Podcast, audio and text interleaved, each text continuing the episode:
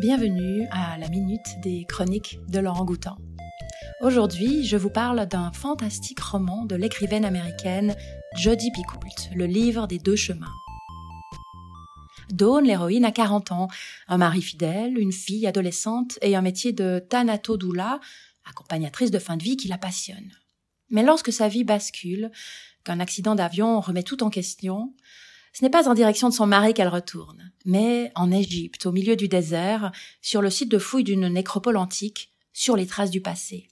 Le sien, elle qui se rêvait archéologue, mais qui a tout lâché du jour au lendemain, et celui de son premier grand amour pour Wyatt, un Anglais, désormais directeur de fouilles, sur ce site archéologique.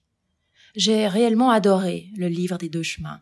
C'est un roman puissant qui nous invite à un voyage émotionnel formidable, une réflexion intense sur l'amour, le couple, la vie et la mort, les civilisations du passé, et les choix que l'on ne cesse de faire au cours de sa vie et qui la modifient pour toujours. Boston, sa famille, sa vie, ou l'Égypte, la passion, le passé à réparer, que choisira Dawn à qui une deuxième chance est offerte?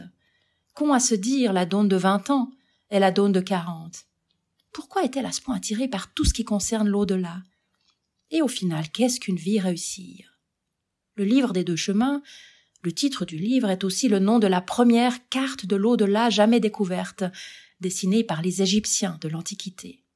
Ce roman nous invite ainsi à une belle plongée dans les mystères de l'Égypte antique et de ce qu'elle a à nous dire aujourd'hui encore. Mais surtout, il pose à chaque page, de manière romanesque, la question du destin, cet ami-ennemi qui nous accompagne à chaque seconde de notre vie irrésistible.